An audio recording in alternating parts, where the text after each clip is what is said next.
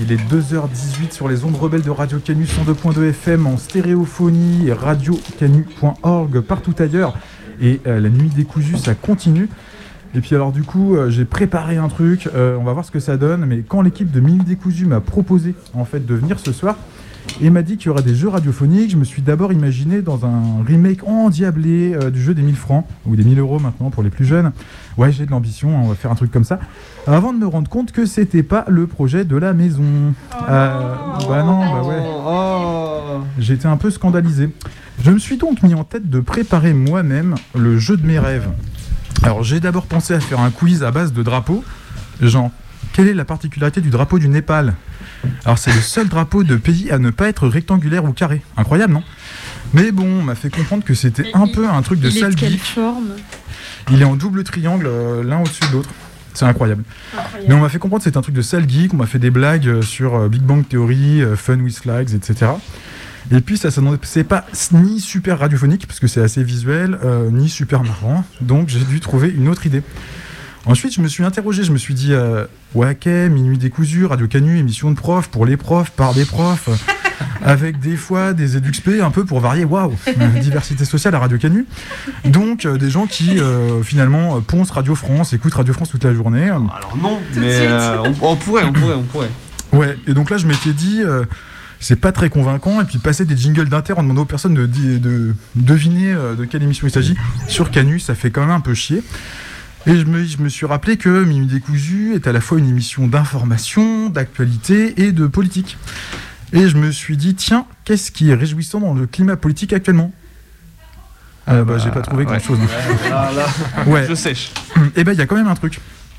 Depuis quelques mois, il est impossible pour aucun ministre de se déplacer nulle part dans le pays, même au fond des bois, hein, euh, sans être poursuivi par des personnes armées de casseroles, ou tout simplement venus se beuler leur déplacement d'une manière ou d'une autre, et en fait, ça c'est quand même vraiment cool.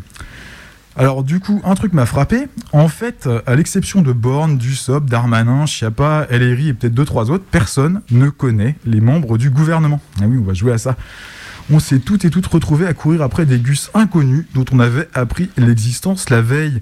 Alors on va essayer de savoir qui sont ces gens. Et donc voici le quiz casserole jingle. Avoir une batterie de cuisine adaptée, choisir les bons revêtements, un casse-tête, téflon, céramique, fonte. Alors nous nous sommes procuré l'arrêté préfectoral en question, c'est important. Le mot de casserole n'est pas écrit noir sur blanc, il, passe- il parle d'un dispositif sonore. Donc on ne peut pas dire que l'arrêté préfectoral interdit les casseroles ici. Pour la visite du président, Je vais faire quoi avec des gants Les gants ça peut aussi servir à prendre des crêpes. Euh, mon slip aussi, je peux faire un lance-pierre avec hein. Bah non mais sans déconner, je vais faire un lance-pierre avec mon slip. Et oui, on peut faire un lance-pierre avec son slip, mais là on va pas jouer à ça. Euh, en fait, les règles sont très très simples du jeu auquel on va jouer. Donc là j'ai un, un- un- public nombreux qui va pouvoir jouer, c'est c'est très populaire. Yes, soyez là, on a besoin de vous, sinon ça va être moins drôle. Même si Canu le veut pas, mais Canu le veut ce soir, et donc ça c'est cool. Je vais vous donner des noms, très simplement, hein, nom, prénom en général, et à chaque fois il faut deviner si oui ou non euh, les noms que je vous donne ceux appartiennent à des personnes qui sont dans le gouvernement, et puis ce qu'elles y font dans ce gouvernement, parce qu'il y a quand même beaucoup de fonctions. Alors, eh ben ouais, c'est super dur, mais quand même ça rapporte un max de points. Donc à chaque nom, il y a jusqu'à 3 points à marquer. Attention, gros concours avec beaucoup de points à la clé. La première personne qui trouve si on parle d'un membre du gouvernement gagne un point. Ok, ça va, c'est clair comme règle. Et ensuite, celle qui trouve quelle est la fonction, parce que c'est quand même vachement plus dur, elle gagne deux points, hein, c'est c'est mieux payé quoi.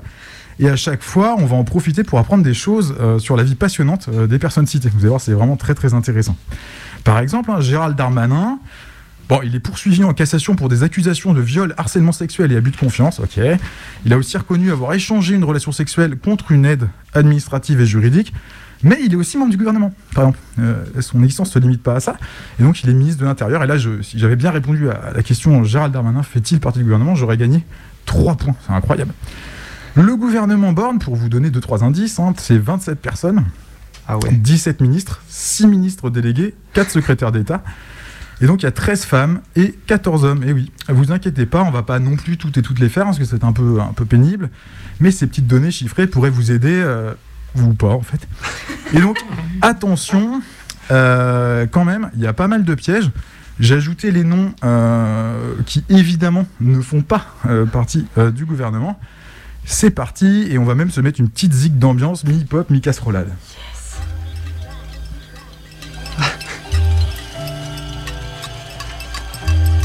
Et on commence avec un premier nom. Soyez attentifs et attentives. Hervé Bréville. Est-ce qu'Hervé Bréville fait partie du gouvernement Et si Hervé Bréville fait partie du gouvernement, qu'est-ce qu'il y fait? Moi, je dirais non. Moi, je dis non. On Donc, dirait plutôt le nom d'un camping.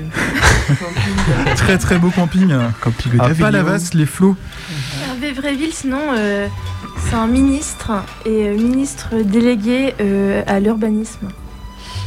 Et bah alors euh, éventuellement on va te donner un point euh, puisque évidemment Hervé Bréville fait partie du gouvernement enfin. Oh waouh Ah ouais Ah Je ouais note Maë un point. Et oui, on a même pu le voir avec euh, notamment euh, la ministre de la Culture, un showcase euh, de Jay-Z c'était lui euh, il y a pas Ah, très ah, longtemps. mais non, Ouais, on apprend l'existence des gens en regardant des, Oh là là des choses intéressantes. Incroyable Et donc Hervé Bréville, secrétaire d'État auprès de la Première ministre, il est chargé de la mer. Mais oui, on a un, un ministère à la mer, et il n'y a pas que Mélenchon qu'en rêve. Il est notamment opposé au plan d'action pour euh, l'océan, euh, qui a été publié par la Commission européenne en 2023. Et donc il estime notamment que ce, ce plan va nuire à la pêche en France. Bon, manque de peau, c'est encore un plan qui prévoit de faire rien parce qu'il est euh, uniquement, euh, en fait, euh, un peu un standard de propositions qui vont pas avoir de conséquences concrètes dans la loi. Donc là, on voit bien un peu l'indication écologique du gouvernement. C'est même quand il y a moyen de rien faire, on le fait quand même pas.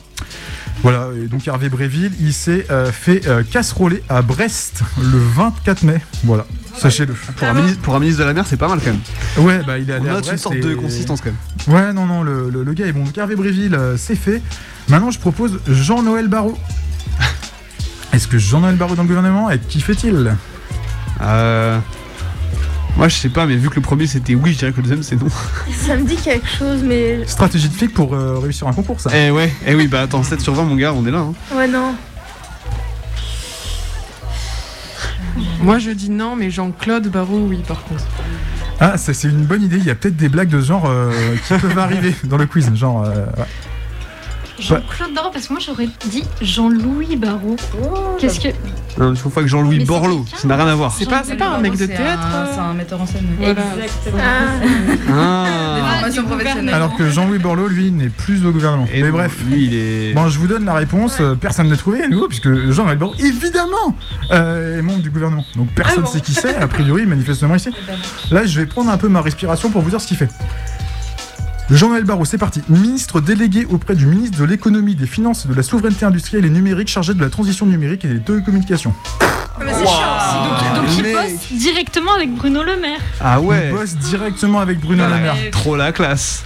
Tu sais, ils sont bros, ils, font, euh, ils vont boire des bières ensemble, c'est incroyable. Avec ses yeux bleus perçants. Il relit son livre. Ouais, beau gosse, euh, alors que Ça va, bon, t'as parlé des yeux. hein. Jean-Noël Barrot est un beau gosse aussi, d'ailleurs.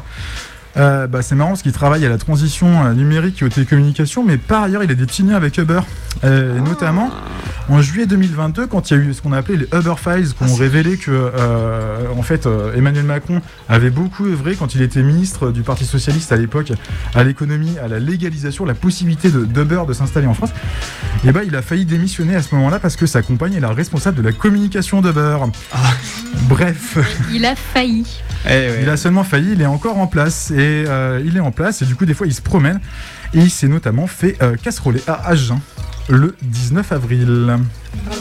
Bravo les camarades. Bravo les camarades Tu dis d'Agen. camarade parce que tu sais pas le gentilé euh, Eh, d'Agen. Parce que moi non le plus. Les Agenois. Les agencements. À Genet. Ah oui, on aurait pu faire un jeu des gentils, ça aurait été encore pire que le truc avec les drapeaux. Allez, c'est parti. Il n'y a pas beaucoup de points qui ont été accumulés, mais là il y a moyen d'en faire du gros. Maurice Benguigui est-il ou non membre du gouvernement Non. Et tentez Moi, votre j'aurais chance. dit non aussi, ouais. Ça s'accumule. Ça deux fois oui, une fois non. Ça tente des noms et ça marque des points sur le nom. Savez-vous qui est Maurice Benguigui Non. Non. Eh bien, en fait, euh, c'est le nom de naissance, c'est mon premier piège, hein, c'est le nom de naissance euh, de Patrick Bruel. Et euh, bah, du coup, on se fait un petit kiff. Aussi, ça me- Ouais, on l'écoute, mais lui aussi, un peu comme Balavoine, il mériterait quand même qu'on le beule. Si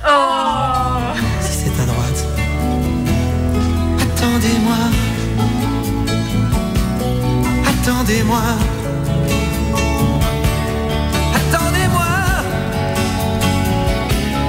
Attendez-moi. S'était dit rendez-vous dans dix ans. Même jour, même heure, même pas. On verra quand on aura 30 ans. Si on est devenu des grands hommes.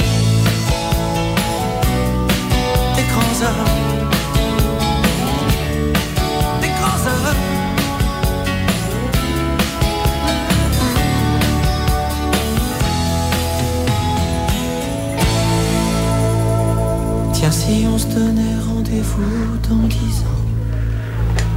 Donc, on note que le type est quand même un poil mégalo, à la base de grands hommes, grands hommes, grands hommes. Euh, et bien, du coup, je vous propose quand même un nouveau nom, et c'est sans doute une grande femme. On va parler de Nicole Brick. Est-ce que Nicole Brick est au gouvernement et qu'est-ce qu'elle y fait? Ouais, elle est au gouvernement et euh, elle fait des trucs dans la construction. C'est précis, on... on a des connoisseurs ici, des connoisseuses. Incroyable. Est-ce que d'autres personnes tentent leur chance sur euh, jouer hein, Euh, allez-y, parce que Si vous Euh, voulez moi, marquer des points, il faut prendre la parole. oui. hein. Euh, Nicole Brick, euh, elle est à la transition numérique euh, responsable et euh, patriote. C'est esthétique, ça pourrait coller. Non, Dernière proposition Bah, moi, pas trop. Euh, non. Pas de proposition, mais c'est une erreur, c'est une erreur évidente. Enfin, Nicole Brick euh, euh, n'est pas au gouvernement. Mais c'était pas facile à trouver. Est-ce que c'est moins 1 ou on Non, c'est score zéro, bien non. Ça va, alors, on est bien. Tu veux m'enlever des points, Non, Marie mais, euh, Il faudrait déjà en gagner pour pouvoir en avoir. vous donc devriez va- tenter parce que du coup, euh, pour l'instant, il y a, il y a Oui, plus c'est- vrai, franchement, et 5 c'est pour Chimène. hein. Pas non plus. euh, On voit que la jouabilité a pas été bossée de ouf, mais. Alors pourquoi c'était difficile de pas savoir que Nicole Brick n'est pas au gouvernement? Eh bien parce que. A, elle était ministre euh, de François Hollande, donc on est quand même sur ce genre de Ah. personnalité. C'est ça, j'ai confondu. Ah oui, Et, et B, elle a été une des premières sénatrices et membres d'En Marche. Donc euh, c'était quelqu'un qui était euh, très très proche. Mais malheureusement pour elle, elle n'aura euh, plus de rendez-vous euh, dans 10 ans et n'aura jamais pu devenir ministre d'Elisabeth Borne, puisqu'en fait elle est morte d'une manière totalement stupide en août 2017 en tombant tout simplement dans son escalier. Euh, voilà. RIP, Ah, petit merde. ange de la poétique, parti trop vite. Il y a des émotions dans ce jeu. hein. Ah bah c'est émotionnel. euh, Après la mort de Balavoine, la mort de Madame Brick. Inform- Incroyable. Informatif et émotionnel. Quand même, euh, on bosse. Alors on propose un nouveau nom tout de suite, Jean-François Caranco. Euh, Moi, je dis oui. Ah, ça sonne bien. Voilà. Ça sonne ministre, ça sonne ministre non. Ministre. euh, Non. Moi, je dis oui parce que Euh, si c'est oui, je gagne un point. Si c'est non, j'en perds pas. ouais, un peu de ça aussi. effectivement, effectivement, on se rend compte que Euh, bon, tout ça n'a pas été taffé euh, vraiment, vraiment. Mais on rappelle que si euh, maintenant euh, il faut trouver euh, si jamais il est ministre, qu'est-ce qu'il fait? Et ça, ça rapporte beaucoup plus de points, bien sûr. À l'agriculture? Bebe, tu dis quoi? Oui aussi? Non. Ouais, à l'agriculture. Genre un secrétaire d'État à l'agriculture, tu vois. Oui. Allez, Sport, je me jette. Sport Sport. Sauf si vous Mais- connaissez déjà le nom. Il, il faut que tu parles plus proche du micro, on ne t'entend pas. Sauf si vous connaissez la personne qui fait du sport, mais. Mais moi, je crois connaître le nom de la ministre euh, des Sports. Ah, Ah, vas-y, ok. tente. Vas-y. Attends, non, je dirais, je vais dire une connerie. Mais en tout cas, je crois que c'est une ministre des Sports, en tout cas. Ah, Oui, c'est une ministre des Sports, mais non, moi je dis secrétaire d'État. J'ai pas dit, j'ai pas mais dit est-ce c'est qu'il la y a ministre. vraiment un secrétaire d'État au sport, tu vois? Parce que déjà, il y a une ministre. on sait bien. pas, ou à l'éducation populaire, ou à la jeunesse. Tu crois vraiment qu'ils ont un truc euh, éducation populaire au gouvernement Non. Je- moi, je crois qu'il faut garder la Pas depuis Colline, 36, faut mais ouais, pourquoi pas. C'est le SNU, leur truc éducation populaire. hein. C'est ça, hein. Bah, Sarah El Haïry. Voilà. Ouais, et bah euh, en fait, finalement, effectivement, il y en a qui marquent des points. Jean-François Carenco est ministre. Alors Ah. attendez, attendez, qui a dit oui? Bah moi, Alors, ok. Oh tout le monde a marqué des points. Tout le, monde, tout le monde a dit ça, ça me fait plaisir. Parce que c'est exactement l'esprit de ce jeu. Donc, Jean-François Carenco, il est ministre. Alors, c'est un sous-ministre, un peu, c'est ministre délégué, c'est entre secrétaire d'État et ministre, on sait pas trop à quoi ça sert. D'ailleurs, personne ne le connaît. Euh, et donc, il est ministre euh, délégué auprès du ministre de l'Intérieur des Outre-mer. Il est chargé des Outre-mer. ah miskin. Miskin. Ah ouais. Effectivement. Moi j'ai dit agriculture en disant ça va, il est pas trop mal. Non, Alors- non. Il a un sympathique profil, le JF, puisque en réalité c'est un ancien préfet, donc un chic type euh, qui Ah. fait plaisir, notamment de la région Île-de-France. Et d'ailleurs, euh, malheureusement, euh, en France, on a quand même des fois des règles qui empêchent les gens de faire n'importe quoi, donc ça l'a empêché en 2019 de rejoindre le conseil d'administration du promoteur immobilier Altarea Cogedim, un très gros promoteur immobilier, puisque comme il avait été préfet d'Île-de-France, il avait des liens un peu trop proches avec l'État localement. Oh, bah Voilà. C'est un peu triste hein, parce que ça casse des vocations de patron dans un pays où on veut vraiment pas réussir. Et ça, ça m'embête un peu euh, pour Jean-François. Alors personne ne le connaît. C'est lui qui gère euh, Mayotte, du coup? Euh, il est probablement plus ou moins en responsabilité à Mayotte, mais il a pas l'air d'être responsable de grand chose. J'ai essayé de trouver à des moments où il s'était fait casseroler. Bah, il y a aucun moment où il se fait casseroler tout seul parce qu'il a l'air de rien faire. Par contre, il s'est quand même fait euh, sa visite à la Réunion lorsqu'il était avec Elisabeth Borne. Et Elisabeth Borne, bon, on l'écoute tout de suite. Si toi aussi tu veux gagner le cœur d'Elisabeth, avec une sérénade d'inox made in France, camarade, munis-toi de l'ustensile de ton choix et suis bien la recette de mon filtre d'amour. Étape 1. Ah, c'est le quiz casserole, hein. Étape 3. Étape, tape, tape, tape, tape, tape, fais du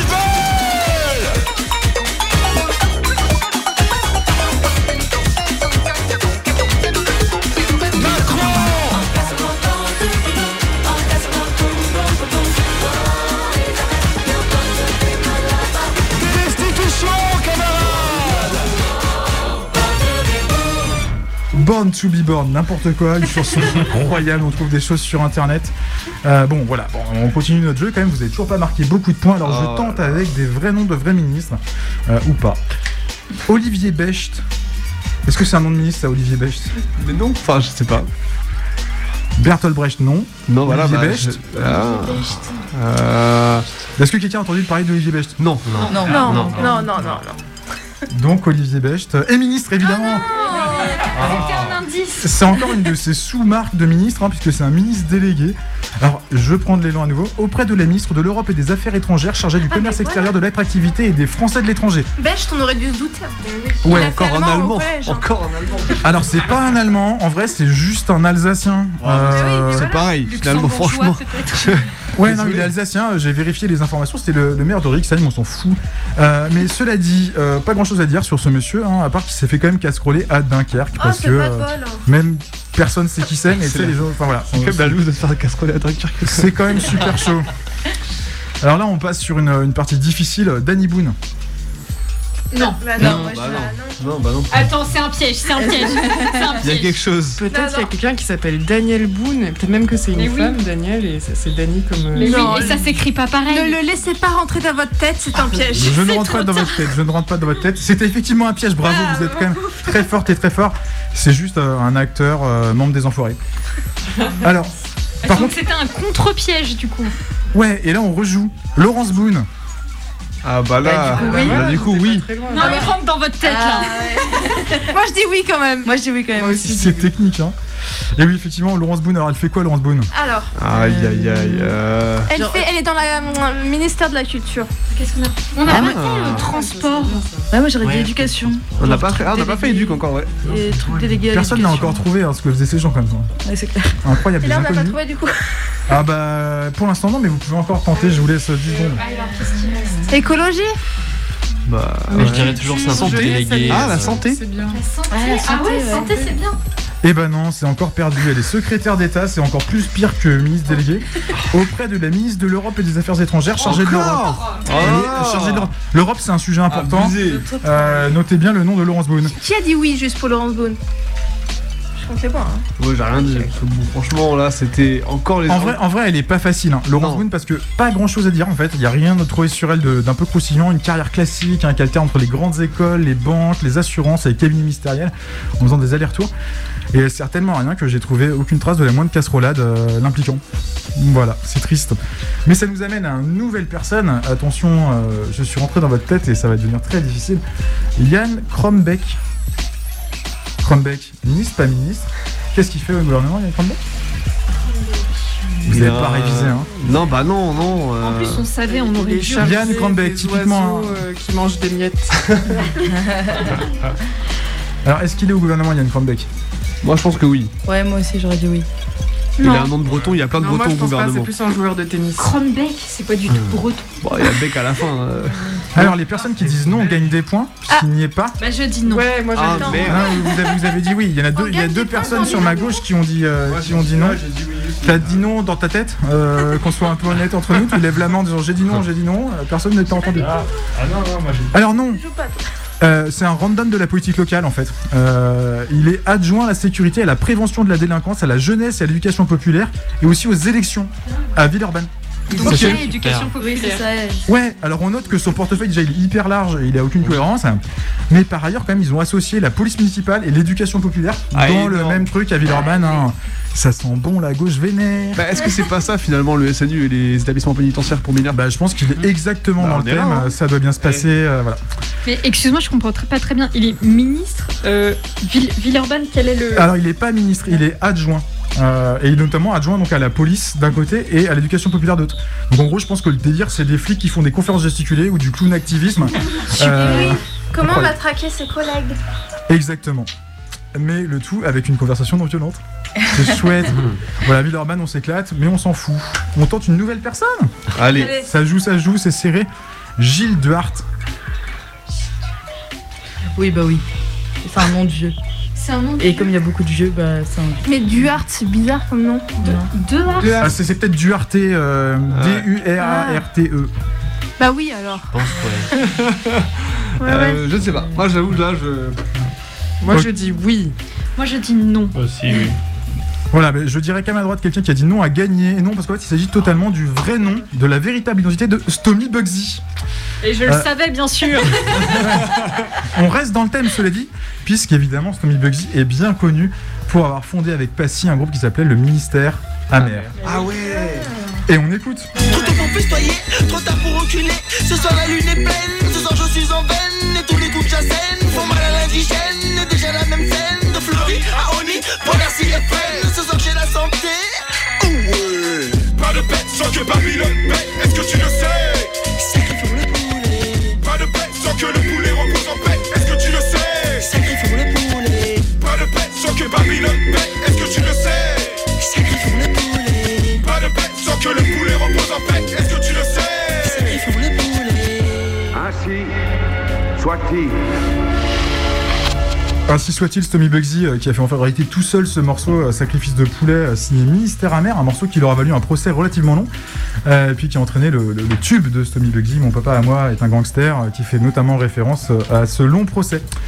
Euh, mais en attendant, euh, je ne me suis pas perdu dans mes notes, et on continue. Je propose donc Patricia Mirales. Ah oui, ça c'est oui. Oh, on a un oui franc massif. ah, oui, oui. alors, J'aime ça. Mais c'est qui du coup? Aucune idée. Mais je. Tu l'as entendu, tu le sais. Je, je le sais parce que euh, parce que sur France Inter, parce que oui on écoute France Inter, ils font régulièrement la liste des ministres inconnus et je sais que j'ai déjà entendu ça. Ok. Ah je te ouais. suis du coup, je dis oui. Hein. Points. Bah oui, du coup, grave. Ouais, prenez des points. hein. Moi, je, je dis que c'est le, le vrai nom de Patricia Cass. Alors, ouais, ça, c'est. J'aime, cette, cette ambition. Et est-ce qu'on sait ce qu'elle fait si le gouvernement? Bah, pff, ouais. Chercher un truc qui sert vraiment à que de- Genre, les, les transactions financières européennes. La euh, justice. Euh, la justice, euh, oui. Non, on connaît le ministre de la Justice quand même. Ouais, non, mais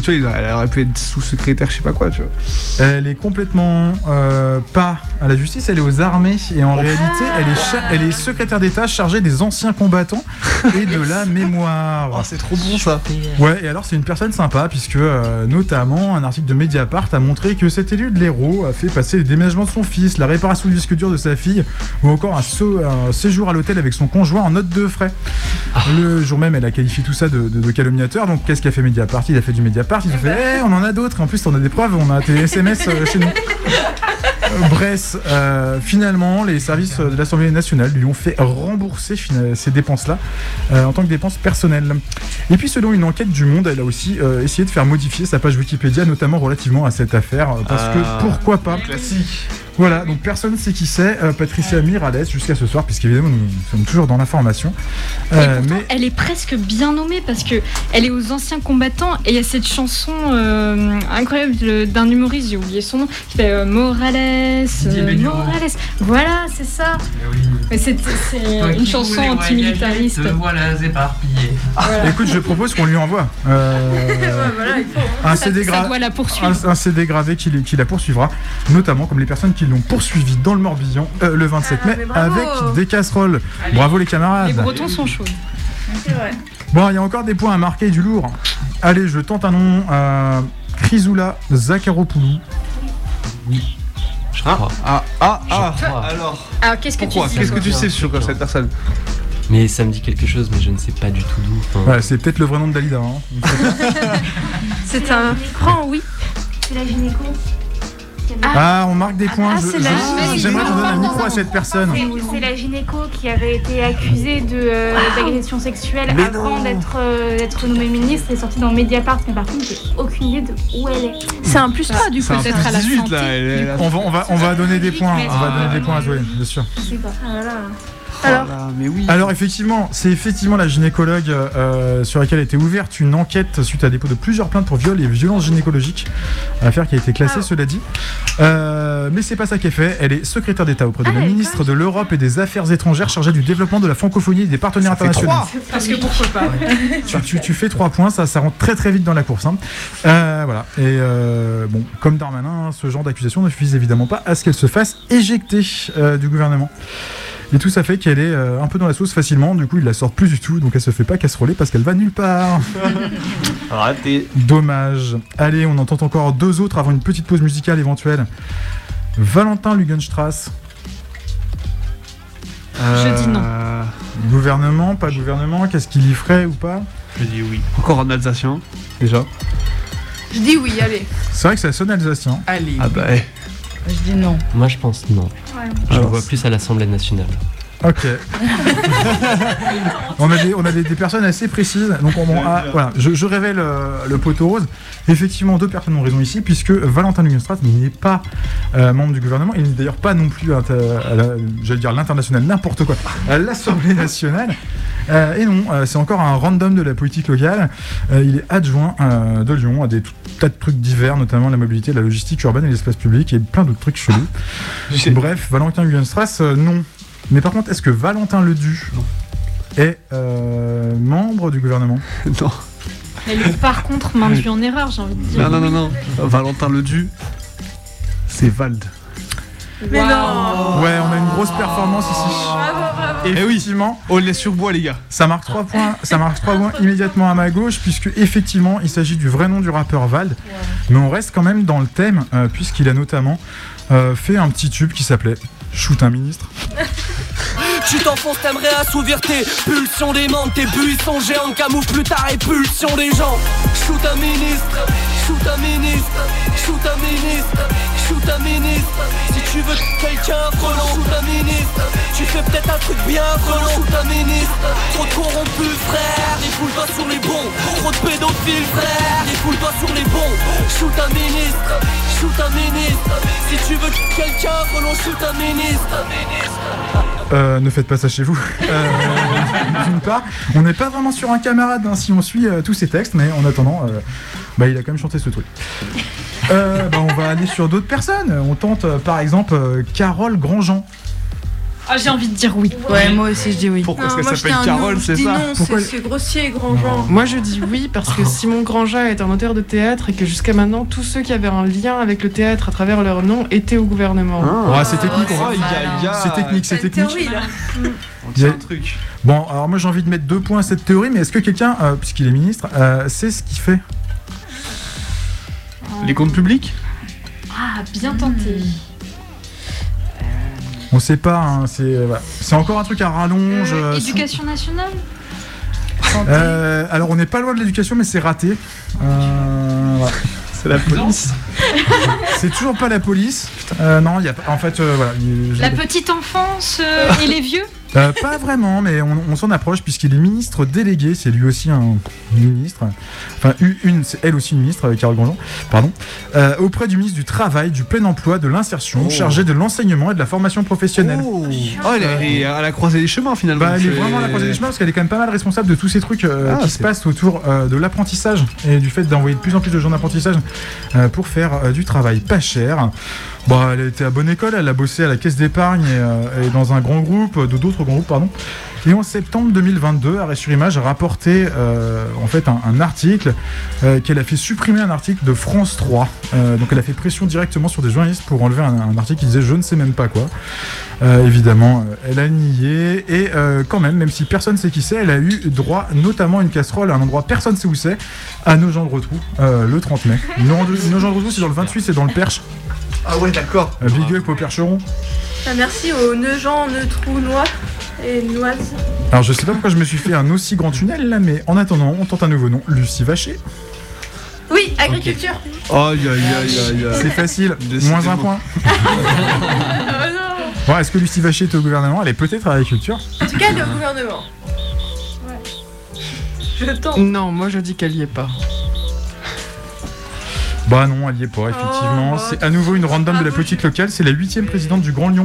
Ok. Effectivement, responsable enfance, famille, jeunesse. Alors c'est très facile quand vous allez dans les, les organigrammes euh, des conseils municipaux, euh, tout ce qui s'occupe de l'enfance, etc., c'est des femmes, et tout ce qui s'occupe de la sécurité, c'est des hommes. Euh, bizarrement. Allez, on en tente une. Je pense qu'elle est facile, euh, parce que soit vous savez euh, ce qu'elle fait vraiment, soit vous savez qu'elle est vraiment au gouvernement, on ne sait pas. Bérangère Couillard. Oui, elle est au gouvernement. Ah, alors. Bérangère Couillard, c'est sûr. Bérangère Couillard, un nom incroyable. quand même. Oui, bah oui. Ah, j'avais entendu Pouillard, mais c'est Non, non, c'est pas la même. Mais du coup, elle fait quoi Bah, Mais alors, j'aurais qu'est-ce dit, qu'elle fait? j'aurais dit genre agriculture. Genre agriculture, c'est- c'est c'est imprécis. Bah parce que je sais pas si, je pense pas qu'elle est mi- ministre, mais peut-être euh, sous-secrétaire. euh. La pisciculture. Elle est secrétaire, tout simplement. Secrétaire. Effectivement, elle est secrétaire d'État auprès du ministre de la Transition écologique et de la cohésion des territoires chargé de Ah, l'écologie. pas loin. Ils en ont un paquet chargé à l'écologie. Hein. Euh, globalement, on ne sait pas trop à quoi ça sert, mais il y en a un paquet.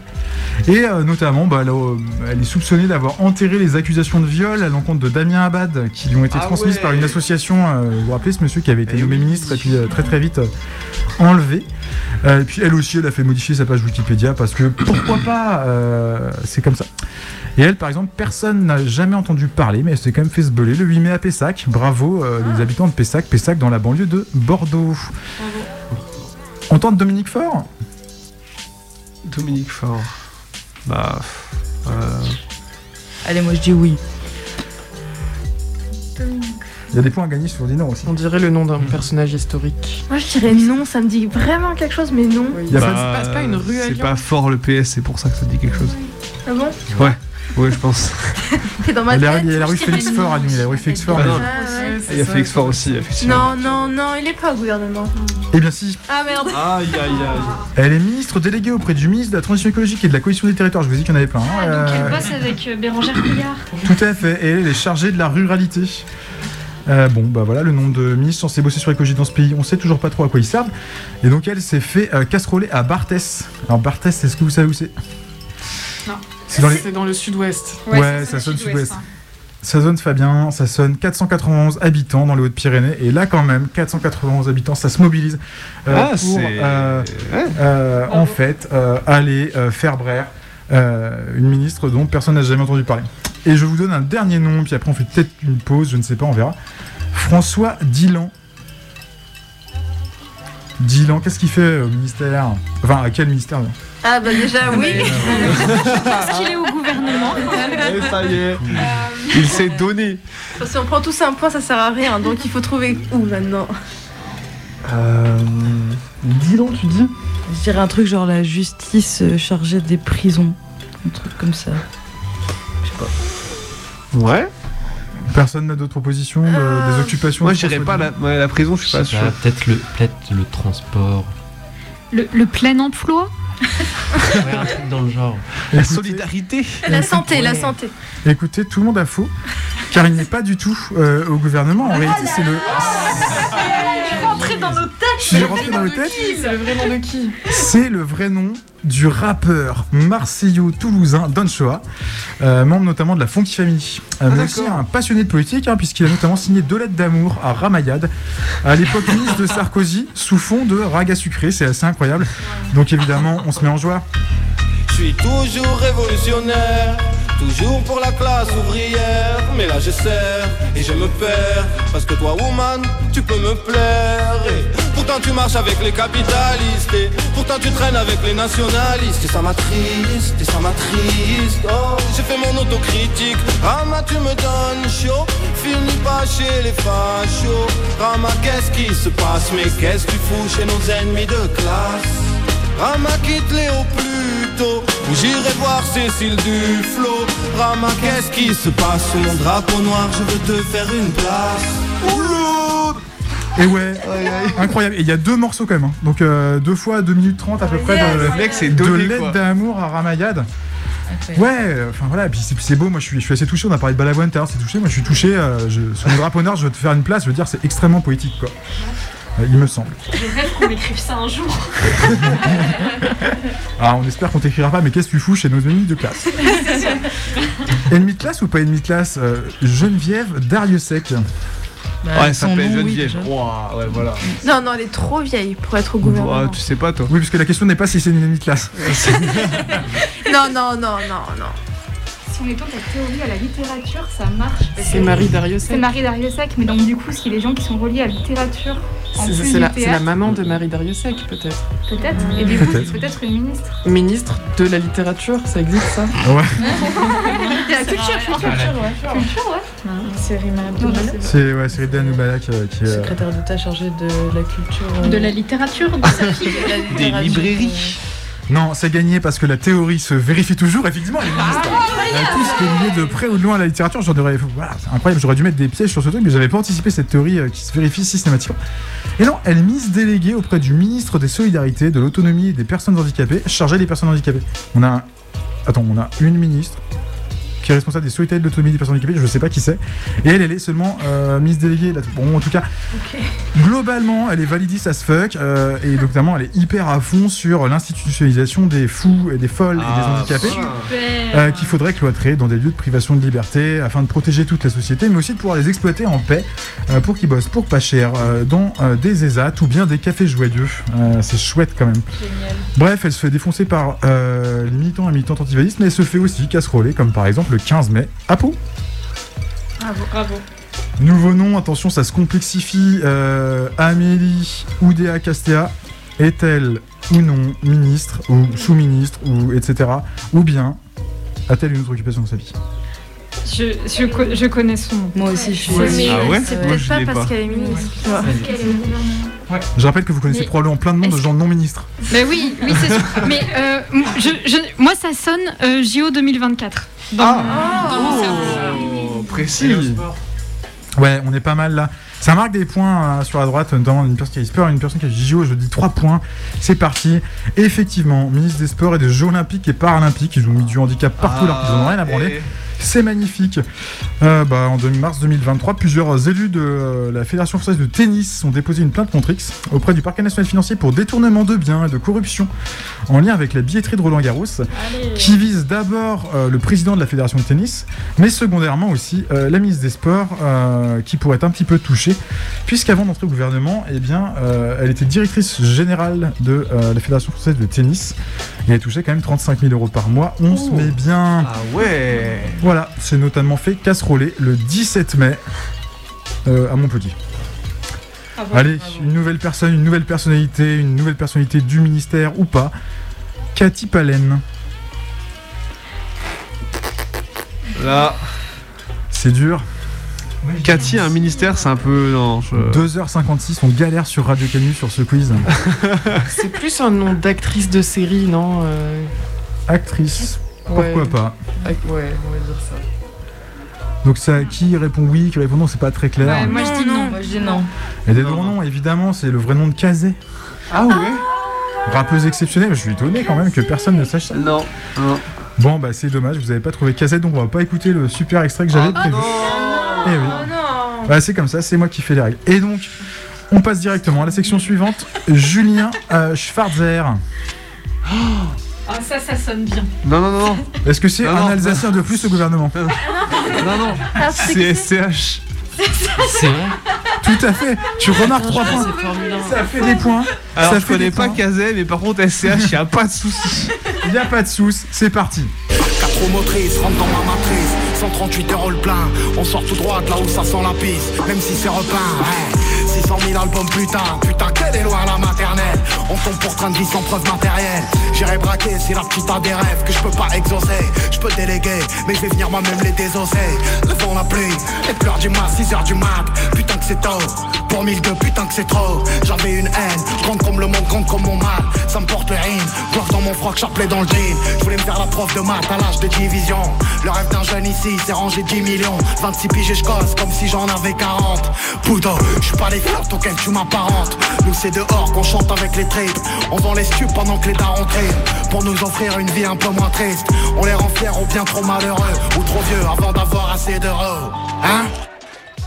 Et oui, un SCH, euh, rappeur incroyable avec des textes complètement éclatés au sol et notamment un dernier album concept sur la bagnole. Et bah écoute, amuse-toi Coco, euh, l'écologie c'est pour plus tard. En tout cas, on change, il y a encore du monde sur la corde à linge.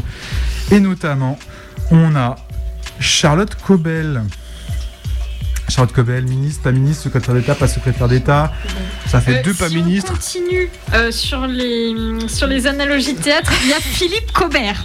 S'il y a un- il y a un- Moi j'ai il Cobel, Cobel, Cobel. C'est pas pas exactement le nom, mais pourquoi pas Ça, analogiquer ça ressemble, ça ressemble. Du coup, je, je dire, il y a eu une blague juste avant et du coup je me dis ça c'est peut-être sérieux.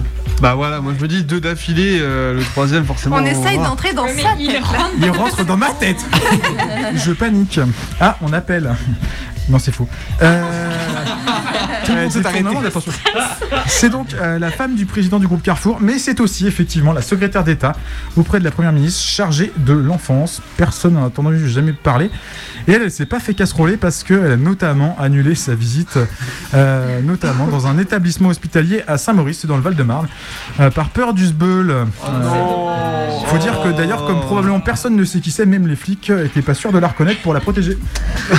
Dure la vie de Charlotte Cobel. Allez, on continue, j'en ai encore une. Séverine Eumin ou Emin? Eumin, je pense qu'il n'y a pas d'accent. Ça, je crois que c'est au, gouvernement ça.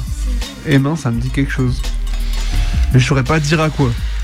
Gouvernement et. euh, Je sais pas, euh, agriculture ou écologie, un truc comme Moi, ça. je dirais un piège. Est-ce que c'est pas une ancienne Ah ouais Ah, il y a- il peut y avoir des pièges techniques. hein. Donc toi, tu dis non. Moi, je dis non. Effectivement, c'est le nom qui l'emporte. Ah, non. En fait, c'est encore une satanée politique locale.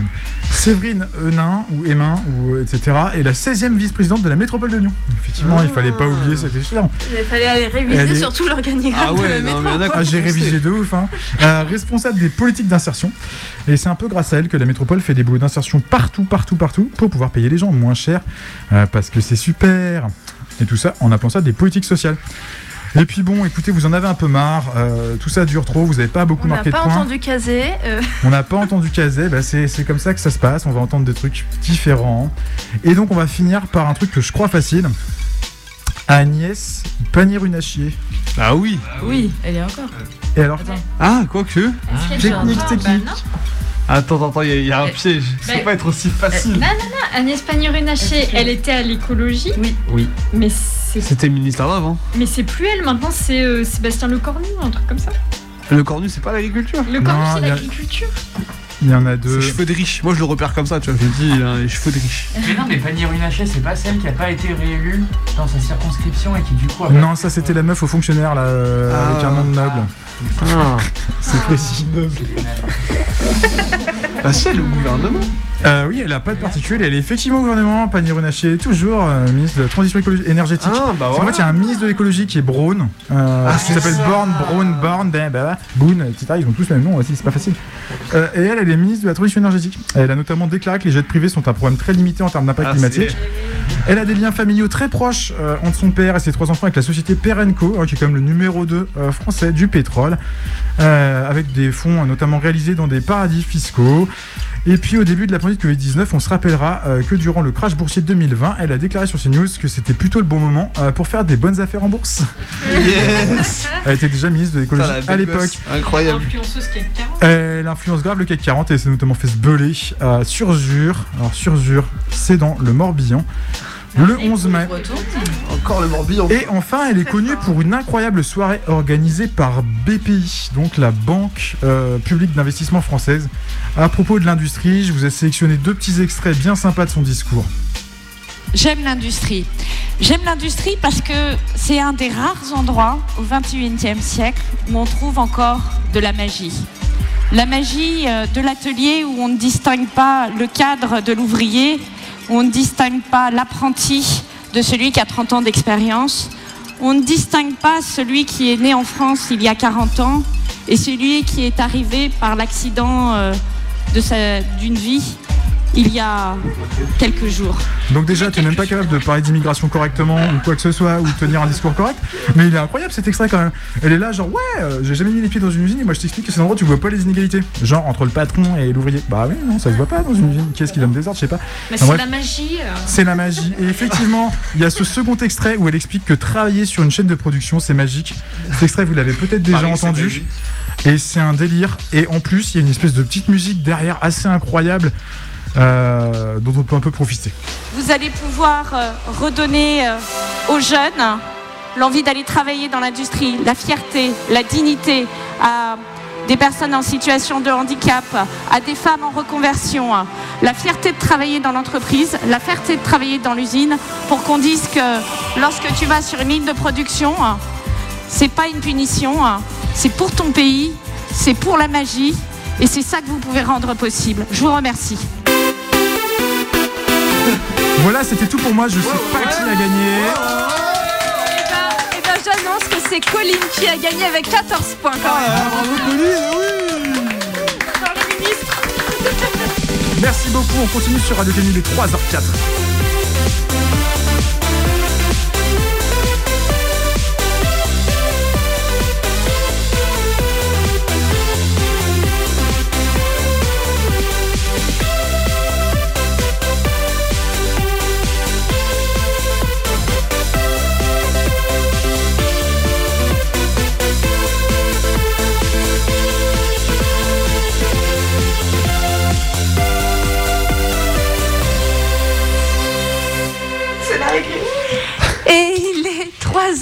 3h04, vous êtes toujours à l'écoute de la nuit décousue et on est loin, loin d'en avoir terminé parce que moi je regarde. Alors, le petit fil conducteur, Alors, et ben on en est là, attends, vous voyez, c'est pas tout à fait la fin, c'est même pas tout à fait le milieu. Oui, c'est pas tout à fait la moitié.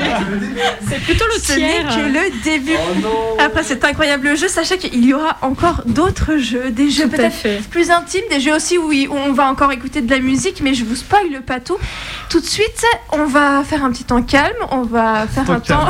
Comme les enfants, tout le monde prend son tatami, Prenez votre tatami. son coussin et vous parlez. Fermes ta gueule pendant 20 minutes Et si vous êtes, 40, c'est un doc si vous êtes derrière votre radio. Personne n'a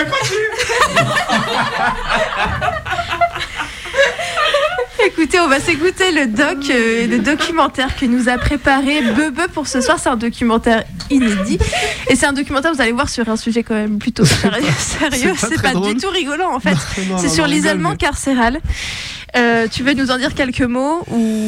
Et bah ouais, du coup, c'est un documentaire sur l'isolement carcéral que j'ai réalisé du coup grâce euh, notamment aux deux témoignages de euh, Nadia Ménanger qui a écrit les, les ouvrages donc à ceux qui se croient libres il y a quelques années de ça. Et Momo Ossine du coup qui était un, qui est un ancien détenu qui était à Bois d'Arcy, à Fleury, à Poissy, enfin bref, qui a fait un peu le tour de France des, des tôles dans les années 80 et quand il est sorti, il a monté le comité contre la double peine au moment où Charles Pasqua a passé ses lois du coup pour euh, bah, la, loi- la double peine quoi.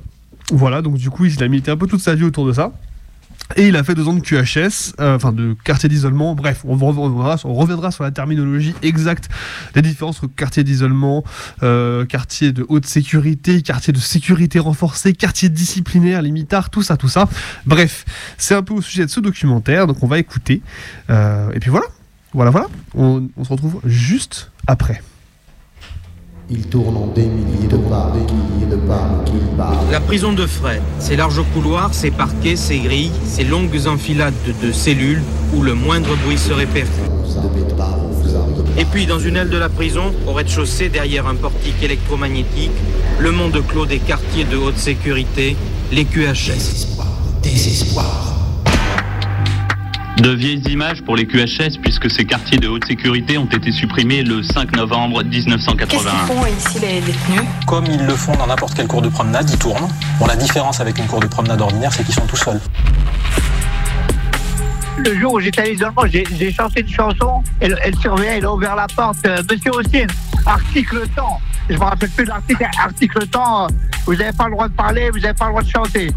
Tu vois, euh, c'est là que j'avais découvert l'isolement. Comment c'est possible qu'une situation ait pu révolter autant de gens dans les années 70 jusqu'à le- jusqu'à mener la fermeture des QHS comme étant au niveau électoral quelque chose qu'il fallait absolument abroger? Et comment aujourd'hui alors qu'il y a plus encore d'isolement on n'en parle plus? Et que ça nous paraît même plus choquant.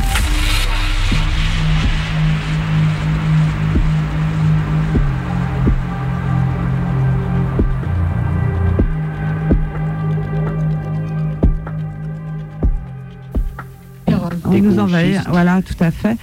Et euh, donc ils sont quand même déplacés au procès, euh, ils ont envoyé quelqu'un. Maintenant, leur commission d'enquête, naturellement, ils n'ont pas voulu qu'un membre du comité y participe, parce qu'ils ont fait ça entre eux, en gens de bonne compagnie quand même, on n'est pas très... On fait pas bien dans le paysage. Donc la commission d'enquête là-dessus, on n'en a aucune nouvelle. Sinon après, bon ça c'était euh, novembre 80 88. Après on a fait un, un concert, un meeting gala de soutien euh, le 29 euh, janvier 89 où on a réussi quand même et euh, on était assez contents à réunir 500 personnes autour de ce problème de l'isolement carcéral. Et ben même, tu vois, même à la limite, on pourrait même re- repartir, mais sur les bagnes, puisqu'il y avait même dans les bagnes un bagne de haute sécurité, ou d'ailleurs, euh, tu vois, qui s'appelait euh, l'île du diable. Nadia Ménanger, autrice des livres À ceux qui se croient libres et La liberté ne se mendie pas.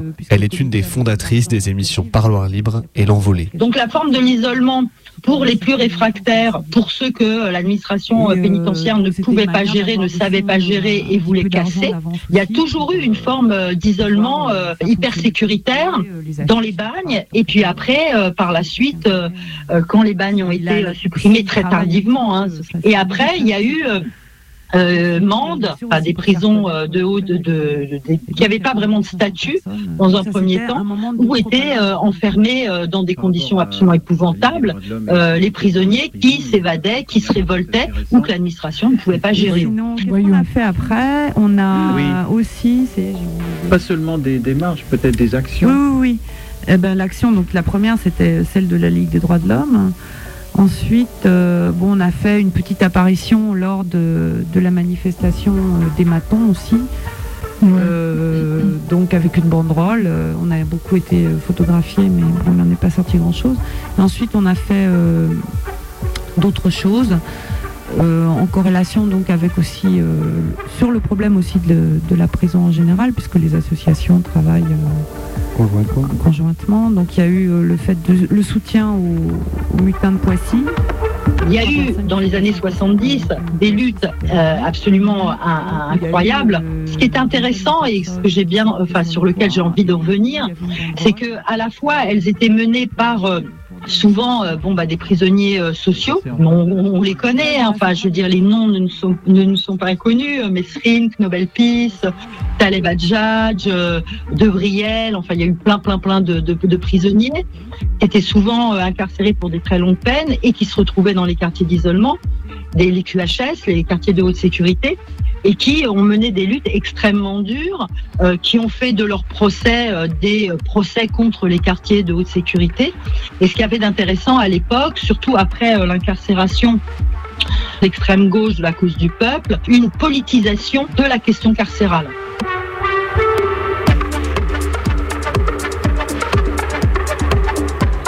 Et du coup, il y avait des collectifs à l'extérieur, menés à la fois par des intellectuels, mais aussi par une frange très large de la population. hein. Il y avait des lycéens qui s'intéressaient, des ouvriers, enfin bon, plein de plein plein de gens très différents étaient abonnés au, au journal euh, du GIP et après euh, du CAP euh, pour s'informer de ce qui se passait à l'intérieur et qui était relayé entre autres par euh, un journal quotidien, Libération. Donc c'était vraiment un sujet de société qui était euh, largement diffusé. Comité d'action des prisonniers, 1976. Il existe à Lyon-Saint-Joseph un de ces nouveaux bâtiments que M. Le Canuet réservait, d'après ses dires, aux grands délinquants. Dans ces bâtiments spéciaux, c'est l'isolement total, 23 heures sur 24. Depuis deux ans que le comité d'action des prisonniers existe, il a créé un journal qui s'appelle Le Cap, qui est tiré à 5000 exemplaires, et nous avons des buts précis, qui n'ont jamais été pris en considération, qui sont la suppression du casier judiciaire, qui sont la suppression de l'interdiction de séjour, le droit au SMIC, le, du canton de travail, c'est-à-dire un travail égal, salaire égal, et nous avons le but d'informer également. Nous informons la population, les gens, contrairement à ce que dit la presse d'ordinaire, sur les véritables conditions de détention et sur ce que sont véritablement les détenus, qui sont des ouvriers. 95% des gens qui sont emprisonnés sont des ouvriers. J'ai été pendant plus d'un an pensionnaire au QHS des Baumettes. Les conditions de détention, les locaux, les grillages, barreaux, et- etc., tout est exact. Ce n'est pas le pire. Le pire est le comportement des gardiens affectés à ce QHS comparable à des SS. Il faut avoir vécu cela pour y croire. Je m'appelle Jean Tadei. Je me nomme et je nomme aussi deux surveillants avec lesquels j'ai eu les mots pour cela. Balestrière, le surveillant le plus traître du QHS Baumette, et Bastien, l'hypocrite, le lâche. Chaque détenu envoyé au mitard est une victoire pour eux. Prison 4 étoiles, oui, braves gens, c'est des milliers. Celles des surveillants, celles qu'ils portent sur leur casquette. Le reste, c'est de la merde. Journal des prisonniers numéro 39, août-septembre 1976. Et d'ailleurs, alors bon, il y a eu plein, plein, plein, plein de luttes euh, à l'é- à l'époque hein, euh, sur ces questions-là. La question était tellement importante de la question euh, sur la question de l'isolement, comme torture, comme euh, moyen d'élimination des prisonniers, comme moyen de censurer aussi, d'ou- d'oublier les prisonniers dans des espèces d'oubliettes modernes, hein, qui étaient les quartiers de haute sécurité. Et ben, ce sujet s'est invité aux élections présidentielles de 81 et sur le programme de Mitterrand, il y avait la suppression des quartiers de sécurité. D'ailleurs, quand tu discutes des fois avec des gens, les gens ils disent mais non, ça a été aboli euh, en 81. euh. Non, ça n'a pas du tout été aboli en 81 puisque c'est réapparu sous une euh, nouvelle appellation. Les socialistes étaient très forts à l'époque pour changer le nom des choses sans changer leur nature. Et c'est devenu les quartiers euh, d'isolement. Ouais, après, on les a appelés les QI, c'est que c'est plus les QHS. Les QHS, c'est les, QI, les quartiers d'isolement, en vérité. C'est le nom qui a changé, c'est tout. Mais en fait, euh, dans la réalité, euh, il n'y avait pas grand-chose qui avait changé. Euh, nous, à l'époque, donc du coup, dans les années 80, on a reçu pas mal de, de, de, de lettres de témoignages où beaucoup de prisonniers qui étaient passés par les QHS et qui étaient à l'époque en quartier d'isolement nous dépeignaient les conditions complètement similaires. Et, euh, et du coup, se sont euh, battus, eux aussi, euh, pour la fermeture des quartiers d'isolement.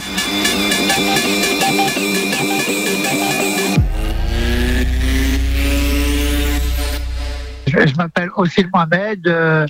Aujourd'hui, j'ai 60 ans. Voilà, j'ai grandi dans les Yvelines, au bureau, les quartiers populaires. Et je suis rentré en prison trois fois. Quoi. La, la troisième fois, c'était pour attaque à main armée. Et j'ai pris euh, six ans. J'ai pris six ans. Et, après, quand je me suis retrouvé euh, dans la prison, euh, j'ai commencé à, à- à militer, à, rejoindre la coordination des prisonniers en lutte. Tu avais des prisonniers qui avaient monté un collectif. Ils se battaient pour la fermeture des quartiers d'isolement, pour différents, voilà, justice. Je les ai rejoints et, et, et per- et personnellement, je me suis vraiment investi, quoi. J'ai porté ce collectif, le collectif euh, des prisonniers en lutte. Et après, suite à ça, ils m'ont, mis en quartier d'isolement.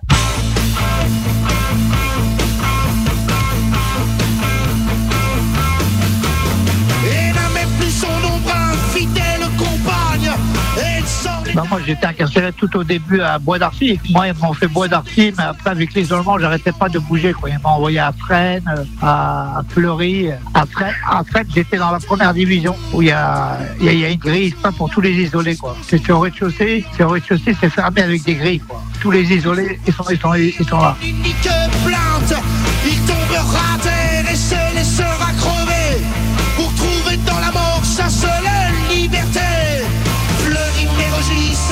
De septembre 76, où j'existais si peu que je n'étais peut-être pas personne. Fleury Mérogis, un jour de septembre 76, où j'existais si peu. Dans les quartiers d'isolement, bon, les plus dur, c'est pour les révoltés. Moi, j'ai co- j'ai connu les Basques, les Corses, euh, voilà, beaucoup de euh, prisonniers politiques, et puis euh, les, droits communs. Moi, j'ai connu Jean-Marc Mouillant et tout ça, Régis Lesser à Fleury. Voilà, c'est beaucoup les, les détenus euh, révoltés, quoi. Parce que à Bois d'Arcy, j'ai connu, il y avait des flics. Il y avait un flic qui s'appelait Loiseau, mais lui, c'est pour, sa protection, lui. Tu vois, l'isolement, c'est pour sa protection. Lui, il demande la, il demande la douche, on, on lui donne tout de suite. Tu vois, eux, c'est les privilégiés. Ils étaient à l'isolement, mais voilà, c'est pour, lui. Sinon, tu avais aussi, à Bois d'Arcy, tu avais les, les, les, tra- les travestis. Tu avais les travestis qui étaient enfermés. Eux, c'était pour leur sécurité à eux, quoi. Où j'existais si peu que je n'étais même pas personne Fleury Mérogis, un jour de septembre 76 Où j'existais si peu Mais sinon, les révoltés, euh, voilà, ils, sont là-haut. euh. L'isolement, t'as même, même pas, le droit de parler. Moi, moi, le jour où j'étais à l'isolement, j'ai, chanté une chanson. Et le, et le surveillant, il a ouvert la porte. euh, Monsieur Austin, article temps. Je me rappelle plus de l'article. Article temps. Vous n'avez pas le droit de parler, vous n'avez pas le droit de chanter. Tu vois, c'est là que, j'avais découvert l'isolement. voilà, même parler, même chanter, t'as pas le droit. Pour qu'il se est seul Ben moi déjà c'est déjà c'est la répression que- qu'il y avait euh, dans la prison qui me révoltait déjà les, les bâtons qui étaient hyper durs. euh. moi je suis tombé sur un bâton euh, qui s'appelle Monsieur Join. Lui il avait il avait même tué il avait tué un jeune en 74 qui s'appelait Nerval. Tu vois c'est une vieille histoire. Euh, voilà le jeune qu'on avait tué dans un ascenseur euh, alors qu'on le ramenait en guitare. Et moi j'ai eu affaire à ce premier surveillant. Ce premier surveillant, c'était un surveillant qui avait refusé. Tu vois, Banater à un moment il avait demandé au manteau d'enlever les casquettes. Et, lui, lui, il refusait d'enlever sa casquette, tu vois. Il refusait. C'était un bâton facho, quoi. Tout le monde le connaissait. Et lui, il m'a fait la misère, lui. Lui, il m'a vraiment fait la misère. Il passait euh, le soir, il donnait des coups de pied dans ma cellule. Il me disait alors, toujours pas suicidé? Tu vois, à cause de lui, je dormais avec un stylo. Tellement j'avais peur qu'il rentre dans ma cellule pour me suicider. Et je dormais avec un stylo. Comme ça, je me disais, s'il rentre, au moins, je pourrais me défendre, quoi. Je vous vois une larme, pourquoi vous attristez? Ouais, et puis après, bon, c'est ça qui m'a qui m'a motivé. Et puis après, tous les noms droits que j'écoutais souvent Parloir Libre, j'écoutais Parloir Libre à l'époque et il disait euh, la plateforme de, des prisonniers en lutte et, et je me retrouvais à 100% avec les, les revendications, quoi. Toutes les revendications euh, qu'ils avaient à l'époque, euh, ça m'intéressait, c'était vrai. Et moi, bon, je les ai rejointes. et, euh. Ben, moi, je sais que moi, j'appelais la, la formule triangle, c'était la, radio. C'est que tout le monde, par exemple, les prisonniers, il y, a- plein de prisonniers que, qui n'étaient pas avec moi dans la prison, ils, étaient- ils étaient dans une autre prison. Mais souvent, les, les prisonniers écri- écrivaient des lettres à, à parloir libre, et à parloir libre, ils lisaient les lettres. Et tu avais plein, plein d'informations. Moi, en prison, je me, suis, je me suis formé comme ça. Je me suis formé en écoutant les, les lettres des camarades qui étaient lues à la radio. Tu vois, ils, ab- ils abordaient plein de problèmes sur la pénitentiaire et tout ça, et plein de choses que je connaissais pas. J'ai appris en, écout- en écoutant la radio, en écoutant la, la lecture des lettres. Il y a plein de choses que j'ai commencé à comprendre et tout ça. D'accord à 100% avec eux. Et moi aussi, après, quand j'écrivais, j'écrivais aussi dans le même sens. quoi.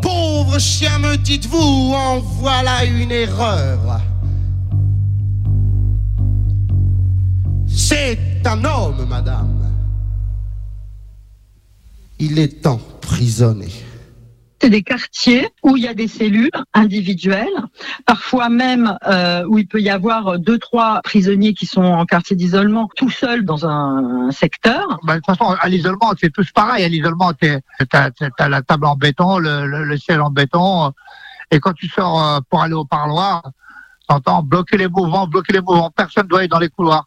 Et il y, y a un bâton et, et un surveillant chef qui, qui, vient t'ouvrir la porte pour t'accompagner au parloir. Quartier de sécurité renforcé d'Evreux. 9h, la cour de promenade. 7 mètres de long, 2 mètres 50 de large. 1 heure le matin, 1 heure l'après-midi. Dans ce bâtiment isolé du reste de l'établissement, les détenus ne verront jamais l'extérieur. 21 cellules, 11 sont occupées pour le moment, surveillance draconienne, 4 gardiens pour un détenu. Nul besoin d'avoir tué qui que ce soit pour s'y retrouver. Dans les maisons centrales et les centres de détention où la population pénale est très importante, les chefs d'établissement ne peuvent pas se permettre de garder parmi leurs détenus des perturbateurs, des meneurs. À la suite d'un rapport qu'ils adressent à la direction centrale, à l'administration centrale, celle-ci... Ça veut dire avoir aucun rapport avec euh, personne, avec aucun prisonnier, d'avoir que des rapports avec des surveillants, souvent des rapports conflictuels et violents. Et c'est, on avait reçu à l'époque pas mal de témoignages qui expliquaient comment, euh, jour après jour, en fait, tu tu pouvais devenir complètement fou, quoi. T'as un lit par terre, c'est du béton par terre. C'est là où tu poses ton matelas. T'as as une porte, t'as une porte pour ouvrir. Et dès qu'ils qu'ils ouvrent la porte, de- derrière t'as as, une grille. T'as une porte en grillage, tu vois. T'as une en grillage où t'as juste un petit trou où il passe le plateau. T'es enfermé derrière la grille. Moi, je faisais mes, je faisais, je faisais mes abdominaux sur le, sur la grille, tu vois, avec avec les barreaux. Et, et le surveillant joint, à chaque fois que je partais en promenade, il mettait de lacrymogène dans, dans la cellule et sur les barreaux, tu vois. Exprès, comme ça, il savait que, que voilà, j'allais prendre lacrymogène quand, quand je touche les barreaux, quoi. Il faisait ça que pour faire la misère.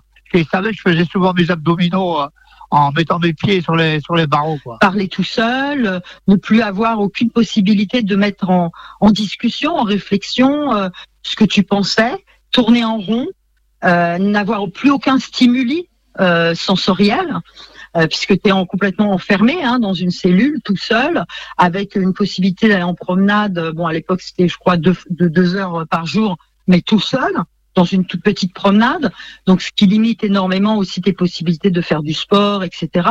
Donc, petit à petit, ta conscience et ton corps t'atrophient et énormément de prisonniers qui ont qui sont passés par les quartiers d'isolement sur des périodes extrêmement longues hein, parce que là on avait des prisonniers qui étaient euh, Thierry par exemple euh, lui c'était il est resté 10 ans en quartier d'isolement euh, Gilles euh, mon frère euh, 5 ans donc euh, bon c'était des périodes extrêmement longues donc on a on peut s'imaginer ce que ça veut dire d'être enfermé dans un tube un, un cube de béton pendant des années complètement seul sans euh, avoir aucun rapport avec euh, quiconque.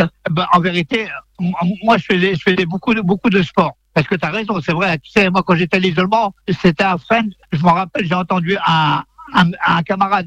Le mec, il était âgé. hein. Moi, je devais avoir euh, 22, 23 ans. Et le mec, il était plus âgé. Je l'entendais, il pleurait. Il disait, s'il vous plaît, laissez-moi retourner en détention. Et le mec, il chialait, quoi. Et c'est vrai qu'à l'isolement, tu peux te, tu peux te tuer, quoi. Si t'es faible, tu, te tues, c'est clair. Tellement c'est atroce, tu peux te tuer. Et moi, moi, je faisais le sport et voilà, je faisais le sport et restais dans la lutte, quoi. Moi, je continuais la lutte, euh, même à l'intérieur. euh, voilà, j'écrivais ou tous, les bouquins, moi, les bouquins que je lisais, les, bouquins de la bibliothèque, sur toutes les pages blanches, je marquais rejoignez la coordination des prisonniers en lutte, écoutez la radio euh, tel jour, de telle heure à telle heure. Ils, ont même trouvé les bouquins, ils m'ont fait payer tous les bouquins, quoi, tu vois. Les, les, bouquins où il y avait les pages blanches j'écrivais dessus, tu vois. Moi, ils m'ont- fait payer, ils m'ont fait payer les bouquins et, et j'étais interdit de livres pendant au moins six mois, quoi, tu vois. C'est ça qui me motivait. C'est ça qui faisait que, voilà, j'ai la, misère de l'isolement, quoi. J'ai évité de regarder par la fenêtre, même, si tu vois rien, mais comme, il y a les grillages et tout ça, c'est vrai que ça, peut euh, te déglinguer les yeux, tu vois. Et moi, après, je, je regardais plus la fenêtre. J'ai oublié la fenêtre. Tu vois, j'ai oublié la fenêtre et voilà, je, vivais, si tu veux, dans ma, dans ma vidéo intérieure, quoi. Dans ma tête, euh, je marchais, je marchais dans la cellule et j'étais dans ma tête. C'est tout. euh, je regardais pas la, la fenêtre. Le sentiment que la tête explose. Le sentiment qu'en fait la boîte crânienne va se casser, exploser. Le sentiment qu'on te rentre de force la moelle épinière dans le cerveau. Le sentiment que le cerveau se ratatine comme un pruneau. Le sentiment que tu es sans cesse sous tension sans que cela se voie et que tu es téléguidé. Le sentiment qu'on te démolit les associations d'idées. Le sentiment de pisser ton âme comme quand on ne peut pas se retenir. Le sentiment que la cellule bouge. Tu te réveilles, tu ouvres les yeux, la cellule bouge. L'après-midi, quand le soleil brille, elle s'arrête d'un coup. Tu ne peux pas te débarrasser de ce sentiment que tu bouges. Tu ne peux pas savoir pourquoi tu trembles, de fièvre ou de froid. Tu ne peux pas expliquer pourquoi tu trembles, tu gèles. Pour parler à voix normale, il faut des efforts comme pour parler très fort. Il faut presque gueuler. Le sentiment de devenir muet. Tu ne peux plus identifier le sens des mots. Tu ne peux que deviner.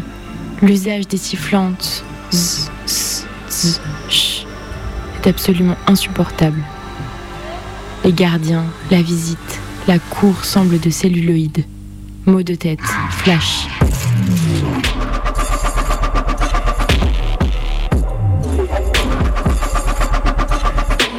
On ne peut plus contrôler la syntaxe, la grammaire. Quand tu écris deux lignes et à la fin de la seconde ligne, tu ne peux pas te rappeler le début de la première. Le sentiment qu'on se consume de l'intérieur. Le sentiment que si tu disais ce qui se passe, si tu lâchais cela, cela sifflerait comme de l'eau bouillante qui le brûle pour la vie, qui le défigure. Une agressivité démente pour laquelle il n'y a pas de soupape. C'est le plus grave. La conscience claire qu'on n'a aucune chance de survivre. L'échec total pour faire passer cela, de se faire comprendre à d'autres. Après les visites, c'est le vide. Une demi-heure après, tu peux seulement reconstituer mécaniquement si la visite a eu lieu le jour même ou la semaine précédente. Se baigner une fois par semaine, cela signifie au contraire se détendre pour un moment, se reposer. Cela ne dure aussi que quelques heures. Le sentiment que le temps et l'espace sont imbriqués l'un dans l'autre. Le sentiment de se trouver au milieu de miroirs déformants, de tituber. Après, une épouvantable euphorie parce que tu entends quelque chose, à cause de la différence acoustique entre le jour et la nuit. Le sentiment que le temps coule maintenant, que le cerveau se dilate à nouveau, que la moelle épinière redescend pendant des semaines. Le sentiment qu'on t'a arraché la peau cette absence de relation pour nous et qui se, penche sur cette question-là ne peut que être considérée comme une forme de destruction, euh, de, de, torture qui, euh, bah, qui, qui, qui, tue à petit feu en fait les personnes qui sont euh, qui y sont plongées. C'est une forme de, torture blanche.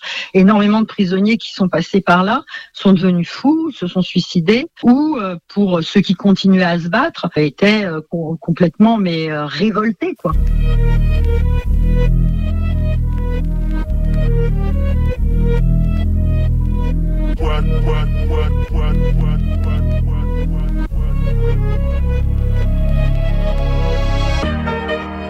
Et nous, à Fresnes, on avait commencé à, à, refuser le, plateau. On refusait le plateau. Après, moi, je me suis mis en grève de la faim avec euh, d'autres camarades. voilà, chacun, il y en avait qui, qui, qui, restaient dans la promenade, qui ne remontaient pas de la promenade. Il y, avait, plusieurs mouvements en même temps, le même jour. Euh, plusieurs détenus euh, se révoltaient. Et moi, c'est à partir de là qu'ils ont commencé à, mettre à l'isolement.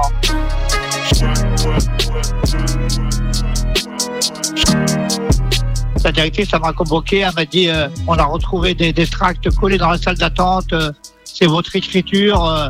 ils ont comparé l'écriture de la lettre avec la mienne, ils ont dit que c'était moi qui faisais les lettres, que moi je faisais des lettres et, je les collais dans les salles d'attente.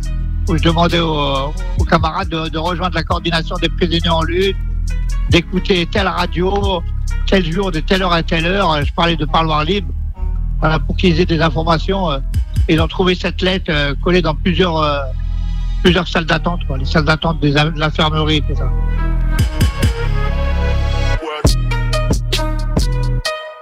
Sur, ma porte, c'était marqué DPS, le Mohamed, DPS, ouais, détenu particulièrement surveillé. Si, si, ça, moi, ils m'ont mis, moi. Ils m'ont mis, moi, je suis un petit braqueur de cité, euh, et pourtant, ils m'ont mis DPS, moi, voilà, par rapport à le fait que j'avais un esprit, j'avais un esprit syndicaliste, quoi. Ils savaient que je faisais des lettres, que, je portais le mouvement, que je me cachais pas, j'avais pas honte euh, de porter le mouvement. Au contraire, j'en avais rien à foutre du mitard, j'en avais rien à foutre euh, de la répression, quoi. Je portais le mouvement jusqu'au bout. J'en avais rien à foutre. Et moi, ils m'ont mis, oui, ils m'ont mis DPS, quoi.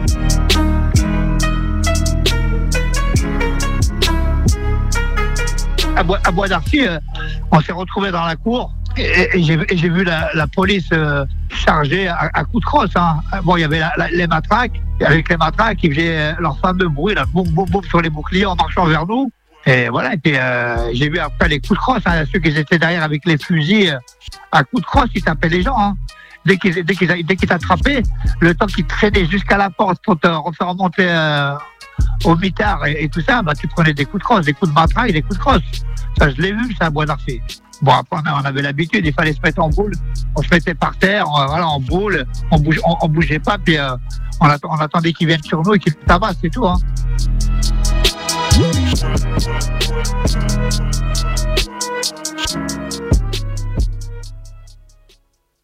Le truc, si tu veux, c'est moi qui viens de, moi, j'arrive juste après les années 70 où il y avait eu énormément, euh, de théorisation à la fois sur la question des statuts différenciés, mais aussi sur la question euh, des quartiers d'isolement. Qui y allait Je veux dire, il y a eu des statistiques qui sont sorties et c'est vrai qu'à l'époque, il y avait énormément de prisonniers qui étaient en, en QHS pour euh, des, faits d'évasion ou de, ou de mutinerie. Il y avait des mouvements de soutien parce qu'il y avait aussi des luttes à l'intérieur dans les années 80.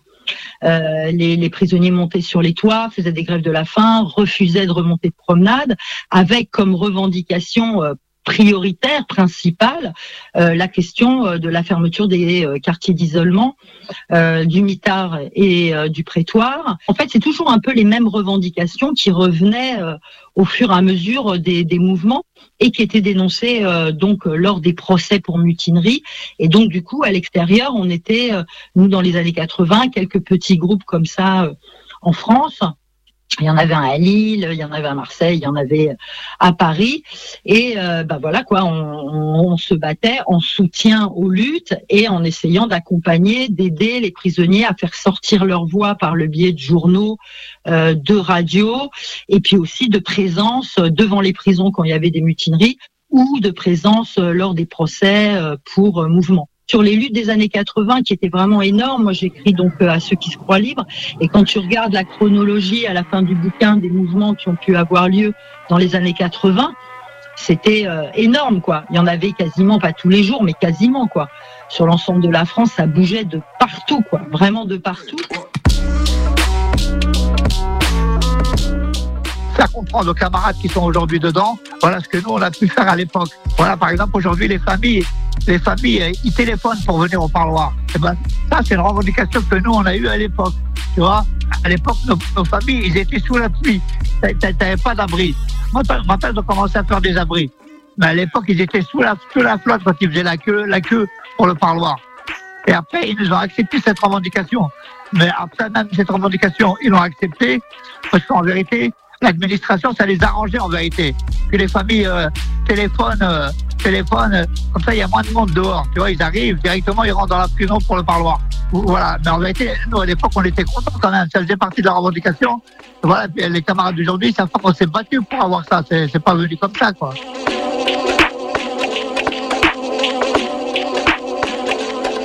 Ben, il y avait cela, sinon le, le travail, le, droit du travail, l'accident de travail, tout ça que que quand on travaille, qu'on puisse avoir le même droit qu'à l'extérieur. Et après, il y avait la fermeture de l'isolement, avoir un avocat au prétoire. Quand tu passais au mitard, au prétoire, euh, qui est le petit jugement euh, avant d'aller au mitard, on avait demandé qu'on puisse avoir un avocat, on avait demandé qu'on puisse avoir des, délégués le droit associatif, mais ça, ça n'a jamais été accepté, que les prisonniers euh, puissent s'organiser en tant que syndicat, en droit associatif, qu'on puisse avoir des délégués, tout ça, ça n'a jamais été accepté, quoi.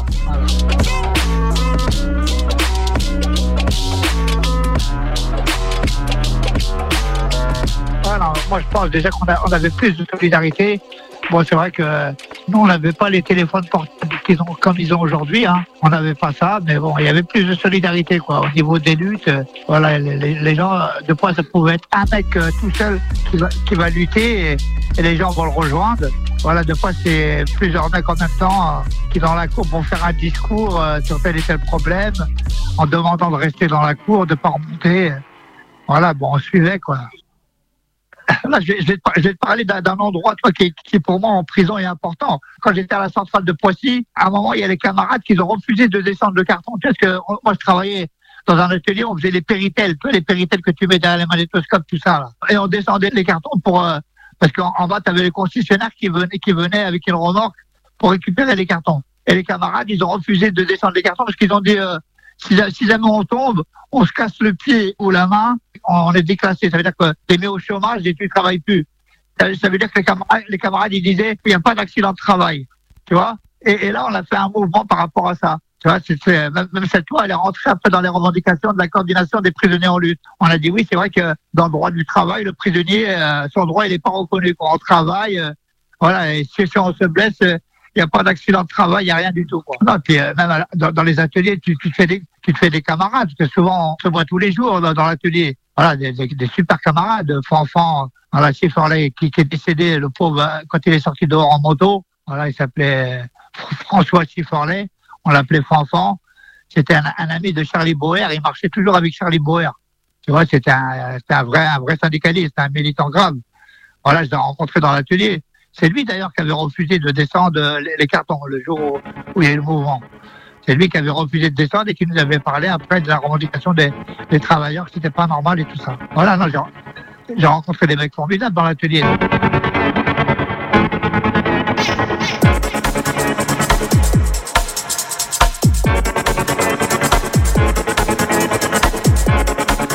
Passé, que c'est dans les mi-80, euh, fin 80, il y a eu euh, les prisonniers d'action directe qui ont euh, mobilisé autour de leur sortie de l'isolement à eux. Et nous, on avait envie de poser la question d'une manière plus générale. Et c'est en réponse un peu à cette particularité euh, qu'on a voulu euh, monter euh, le, comité pour l'abolition de l'isolement carcéral pour demander sa suppression, mais pour tout le monde. C'est-à-dire, en tant que principe, c'était inadmissible, aussi bien pour des prisonniers politiques que des prisonniers sociaux.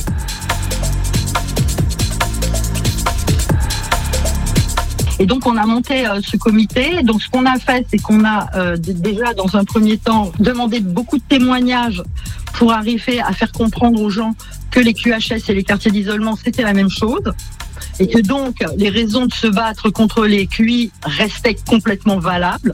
On a essayé de répertorier aussi tous les prisonniers qui étaient en quartier d'isolement. À l'époque, on avait réussi à en répertorier et être en contact avec à peu près 80 prisonniers. Euh, et puis, euh, on a bah, euh, soutenu euh, les mutineries, les luttes, euh, les grèves de la faim, enfin tout ce qui pouvait mettre sur le devant de la scène ces conditions de détention absolument d'un autre temps et complètement inadmissibles. Et euh, et il y, a, y a aussi des prisonniers qui sont venus nous rejoindre. Oui, j'en ai fait partie dedans et dehors. Même quand je suis sorti, quand je suis sorti, j'ai rejoint le collectif qui existait dehors.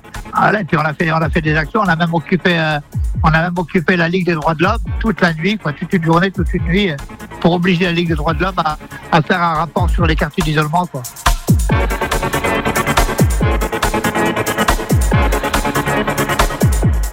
on réfléchissait et on essayait de d'enquêter d'enquêter sur euh, sur euh, le sujet qu'on prenait à bras le corps. Et on avait à la fois une commission euh, sur la question de la santé puisque à l'époque et peut-être non mais ça a un peu changé les médecins valident le fait de maintenir en, en quartier d'isolement les prisonniers. Et nous on estimait à juste titre qu'un médecin ne pouvait pas prescrire une forme de torture blanche. Donc on essayait de travailler avec des médecins pour, euh, bah, bah, bah, pour qu'ils prennent conscience de ça et qu'ils ne valident pas la mise en quartier d'isolement. Donc il y avait une commission juridique où justement on essayait de réfléchir sur comment on pouvait attaquer euh, la question de, euh, de l'isolement carcéral dans des plaintes, des procès, etc. et des- du soutien aux, mutineries et aux mouvements. Donc il y avait une commission un peu qui réfléchissait sur la question euh, Et puis aussi, ah bah, après, c'était euh, les actions, euh, comment euh, se faire voir, entendre. Donc on était effectivement, on, voilà, on travaillait d'une manière assez structurée.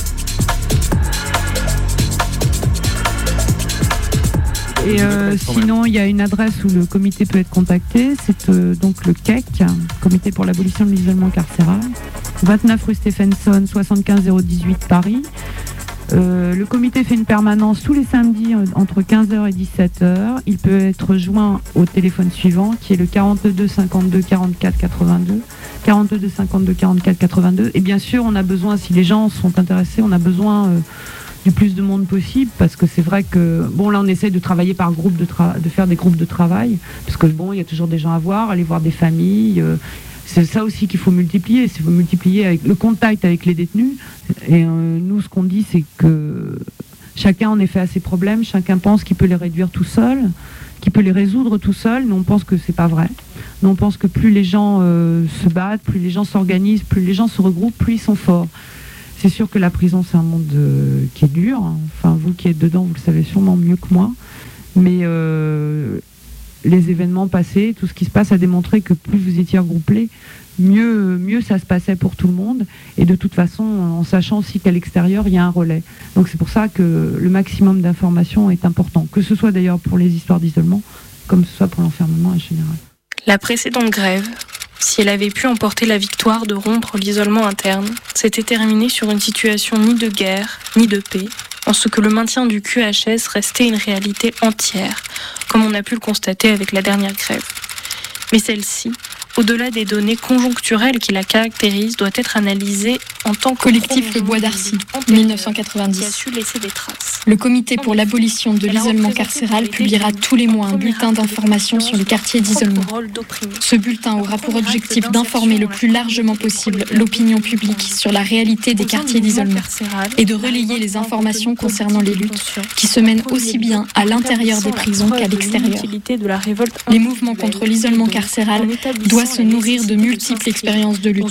Ce bulletin se doit d'être le porte-parole et le témoignage vivant des différents moments de la confrontation afin de renforcer l'unité entre les détenus isolés. Pour rendre compte du polymorphisme de l'isolement carcéral, nous publierons les témoignages oraux et les textes qui nous parviendront.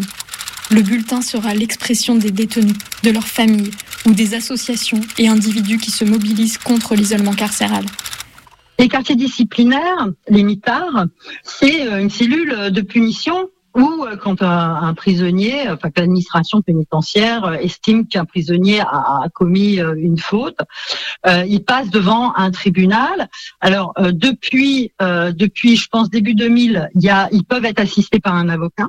Et ce tribunal interne hein, à, la, prison euh, va euh, donner une peine. Alors à l'époque c'était 45 jours, je crois que maintenant c'est un peu moins, mais du coup ça veut dire que pendant une, deux, trois, quatre semaines, le prisonnier est enfermé, euh, pareil, dans une cellule, tout seul.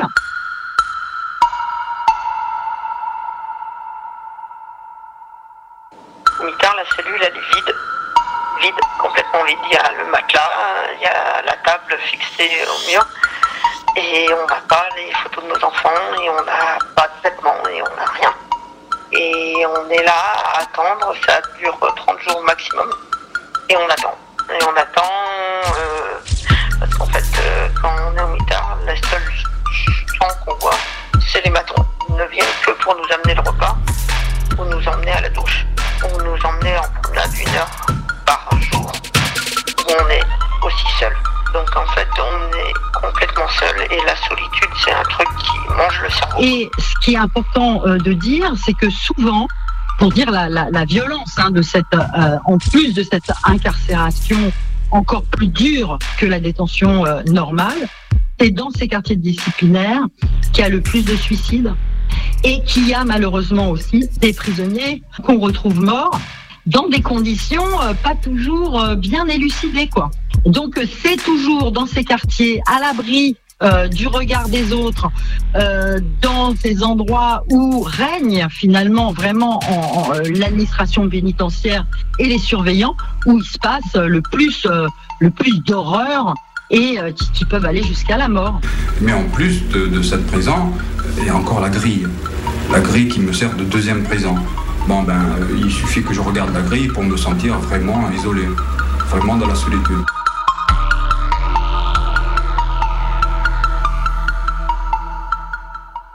Depuis les années 70, ce, ce qu'on peut voir, c'est en fait une systématisation de l'isolement. Alors c'est assez intéressant de constater que plus ça va, plus les prisonniers sont isolés.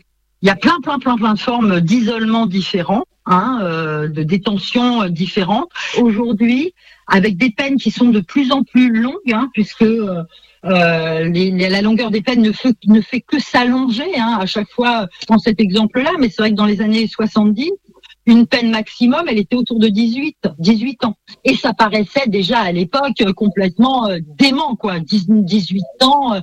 mais c'était une perpétuité, c'était ça, c'est 18 ans. Et là, aujourd'hui, on atteint des 30 ans, mais euh, sans problème, avec une volonté d'aller vers la perpétuité réelle, avec euh, la rétention de sûreté. Et donc, du coup, comment tu peux maintenir une personne en lui disant qu'il ne sortira jamais? C'est incommensurable, c'est inimaginable. et, du coup, comment tu tiens les gens? Si c'est pas en leur disant bon écoute si tu te calmes pas et eh ben tu vas aller en quartier d'isolement et puis tu vas tu vas tu vas crever là-dedans de toute manière personne n'entendra plus jamais parler de toi et euh, tu vas être emmuré vivant donc, il va falloir que tu te, tu gères ta peine. on est vraiment, euh, c'est le, prisonnier citoyen qui autogère sa peine et qui fait que, bah, s'il se retrouve au quartier d'isolement ou en quartier disciplinaire, bah, elle, c'est de sa faute. Hein, il a mal géré. C'est plus une critique politique d'un système qui euh, essaye de te, de te détruire. C'est toi qui as mal géré ta détention.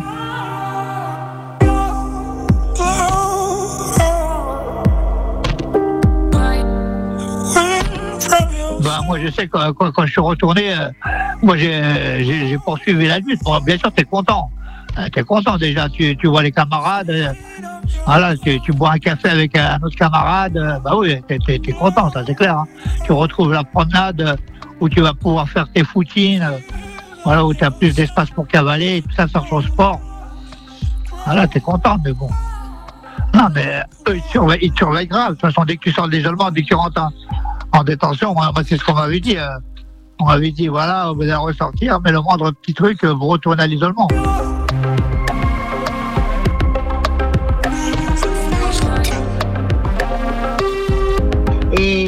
C'est vraiment un processus sur lequel aussi il faudrait réfléchir. Et nous, à l'envolée euh, au début, on avait vachement réfléchi sur cette question-là, de savoir comment c'est possible qu'une situation ait pu révolter autant de gens dans les années 70 jusqu'à mener la fermeture des QHS comme étant au niveau électoral quelque chose qu'il fallait absolument abroger et comment aujourd'hui alors qu'il y a plus encore d'isolement on n'en parle plus et que ça nous paraît même plus choquant c'est vraiment quelque chose sur lequel il faut réfléchir. Et nous, on pensait à l'époque qu'il fallait justement le lier avec, avec nos conditions de vie à l'extérieur, qui font qu'on est de plus en plus isolé à l'extérieur. Et donc, du coup, on, quelque part, c'est quelque chose qu'on a complètement euh, assimilé comme quelque chose de normal, alors qu'on sait que euh, sans relation avec les autres, on meurt, on meurt d'ennui, on meurt d'inintelligence, on meurt. Euh, euh, le collectif, c'est quelque chose qui nous grandit, qui nous fait vivre, qui nous rend libres. Et en fait, là, on vit dans une société où il faut avoir peur des autres, où il faut se replier sur soi, où il faut s'enfermer chez soi. et donc, du coup, ça paraît même plus aujourd'hui inadmissible d'imaginer un être humain enfermé dans une boîte, tout seul, sans euh, aucune interaction, aucune relation. Et je pense que c'est vraiment à interroger avec nos conditions de vie aujourd'hui.